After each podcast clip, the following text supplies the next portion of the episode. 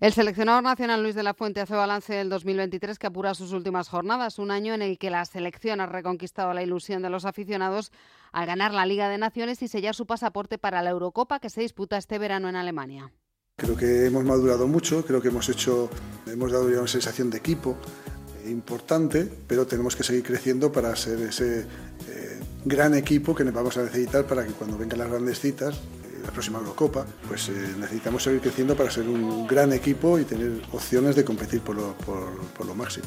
En Inglaterra, la Premier descansa hoy para preparar el tradicional Boxing Day que se celebra mañana con cinco partidos. Destacan los de Liverpool y Aston Villa, segundo y tercer clasificado, pero ambos a un solo punto del líder, el Arsenal de Arteta. Los Reds de Jurgen Klopp visitan al Barley, mientras que los de Emery juegan en Old Trafford ante un United en crisis que es octavo. También la NBA apuesta por el espectáculo en Navidad y agenda este 25 de diciembre tres partidos espectaculares.